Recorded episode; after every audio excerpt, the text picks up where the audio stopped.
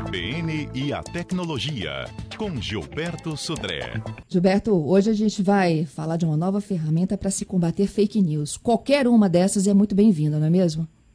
Exatamente, Fernando. A gente está enfrentando essa, essa, guerra, né, vamos chamar assim, contra as fake news, né, e ah, os, as plataformas de internet, redes sociais, comunicadores instantâneos, acabam tentando fazer algum tipo de ferramenta. O próprio WhatsApp, é, desde o ano passado, vem limitando a quantidade de mensagens que você pode reencaminhar, para a quantidade de pessoas que você pode reencaminhar, né? É, foi diminuindo, até hoje são até cinco pessoas, em algumas mensagens até você consegue mandar só para uma pessoa, quando a mensagem é muitas vezes vem encaminhada, né? Em relação a isso, então, ou seja, as, as redes sociais e comunicadores instantâneos vêm tentando né, limitar um pouco esse alcance das fake news né, nessa, nessa situação. E agora o WhatsApp é, tem mais uma função, implantou né, mais uma função é, que tenta também é, fazer com que as fake news não sejam propagadas pela, pela internet. Que função é essa?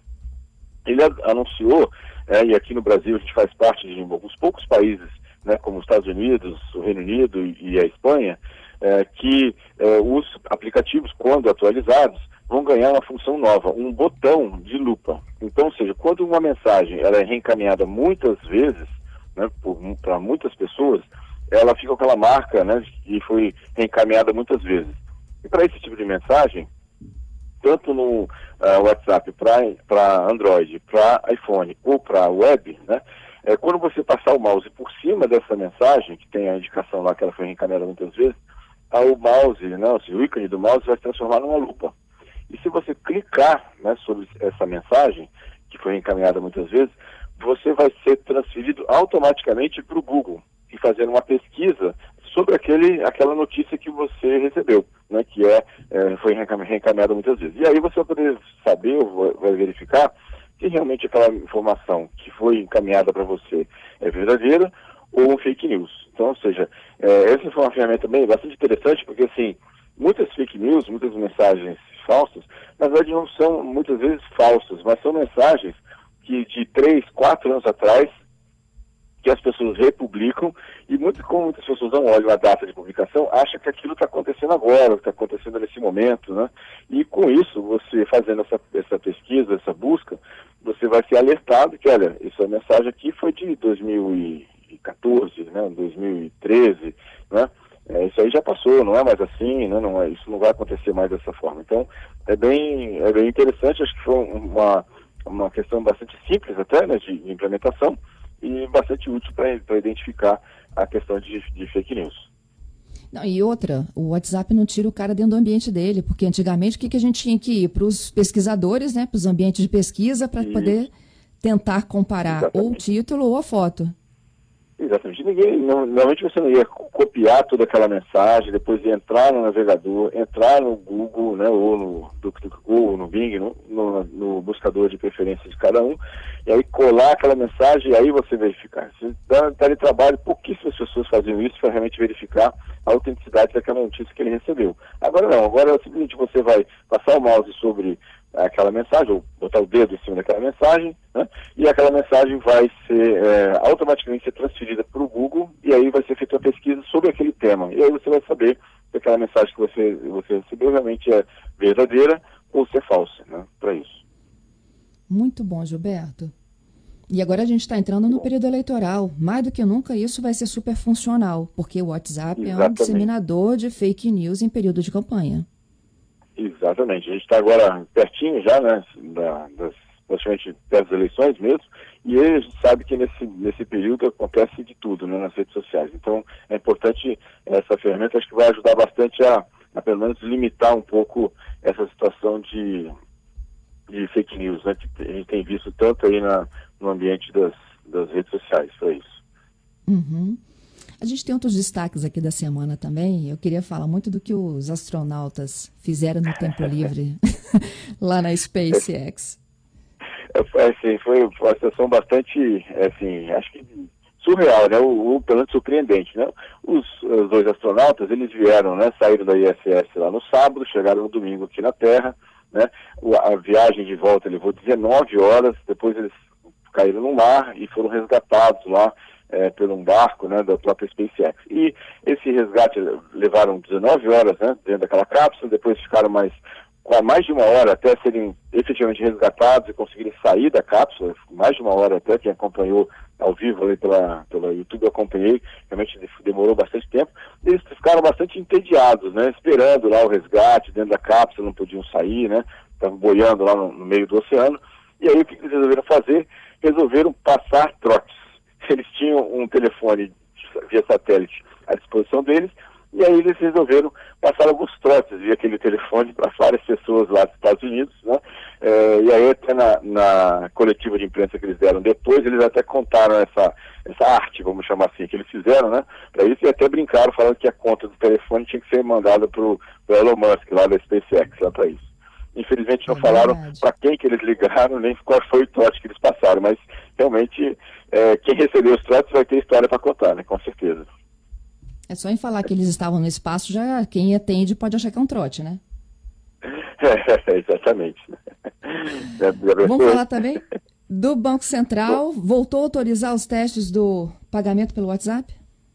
Exatamente. O WhatsApp, né, que tinha sido suspenso nos testes do WhatsApp, aquele mecanismo de pagamento através do próprio WhatsApp, que tinha a participação da Visa, da Mastercard, agora é, voltaram a ser autorizados. Então, agora o WhatsApp vai voltar a retomar os testes no Brasil de pagamentos né, é, via o próprio aplicativo, dentro do próprio aplicativo nessa situação. Então, vamos agora ver como é que isso vai se desenrolar.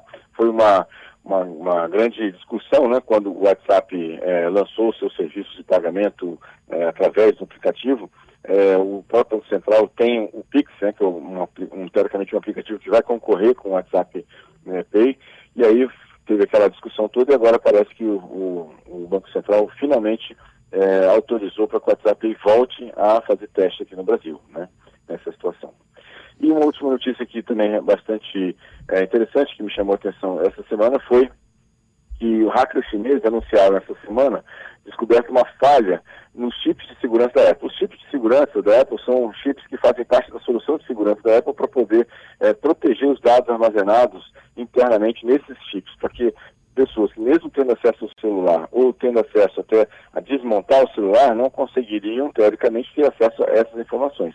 Aparentemente, esses uh, pesquisadores, eles descobriram uma forma de burlar essa situação e o que é mais interessante é que essa falha, como ela foi foi esse, esse, processo de segurança é feito via hardware, não tem como fazer um upgrade, uma correção de software para isso. Então, na verdade, o que acontece? Os telefones, até o iPhone 10, é, possuem essa falha. A partir do, do iPhone 10, né, é, eles já não têm mais essa falha, né? Mas o, o, até o iPhone 10, né, é, todos os aparelhos apresentariam teoricamente essa falha e estariam vulneráveis a essa, essa a vulnerabilidade é, descoberta pelos pesquisadores chineses para isso. Ok, Gilberto, eu tenho dois ouvintes aqui nos pedindo ajuda para a aquisição de notebook.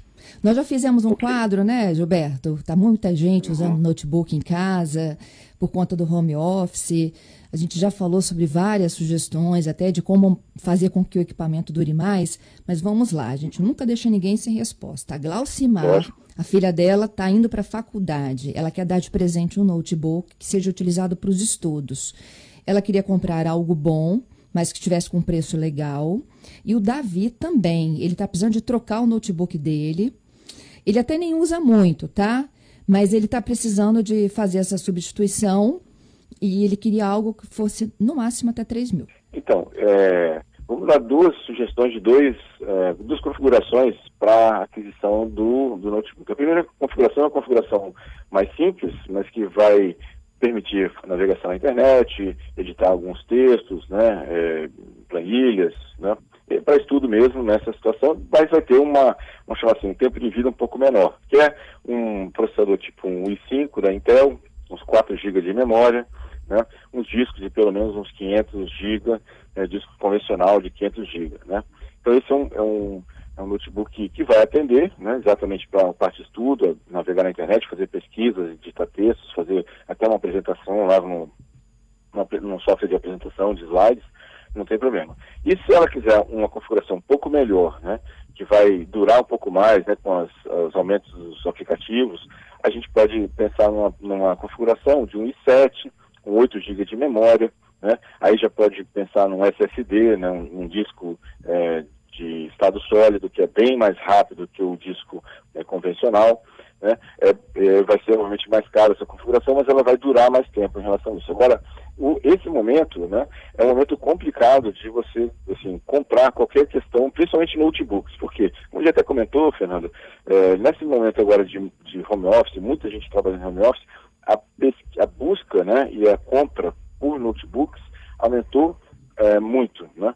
E aí, além disso, o dólar também aumentou bastante. Então, além do dólar estar mais alto, as empresas que fornecem os notebooks também estão com problemas de alta demanda, o que fez com que os preços também aumentaram bastante. Né? Hoje, a gente não consegue, eu, tenho feito, inclusive nas últimas semanas eu tenho feito uma pesquisa aqui para um, um outro é, grupo de pessoas aqui sobre notebooks, e a gente não consegue hoje um, um notebook razoável, né? Normalmente com uma boa marca, por menos do que R$ 4.000, R$ 4.500. Né?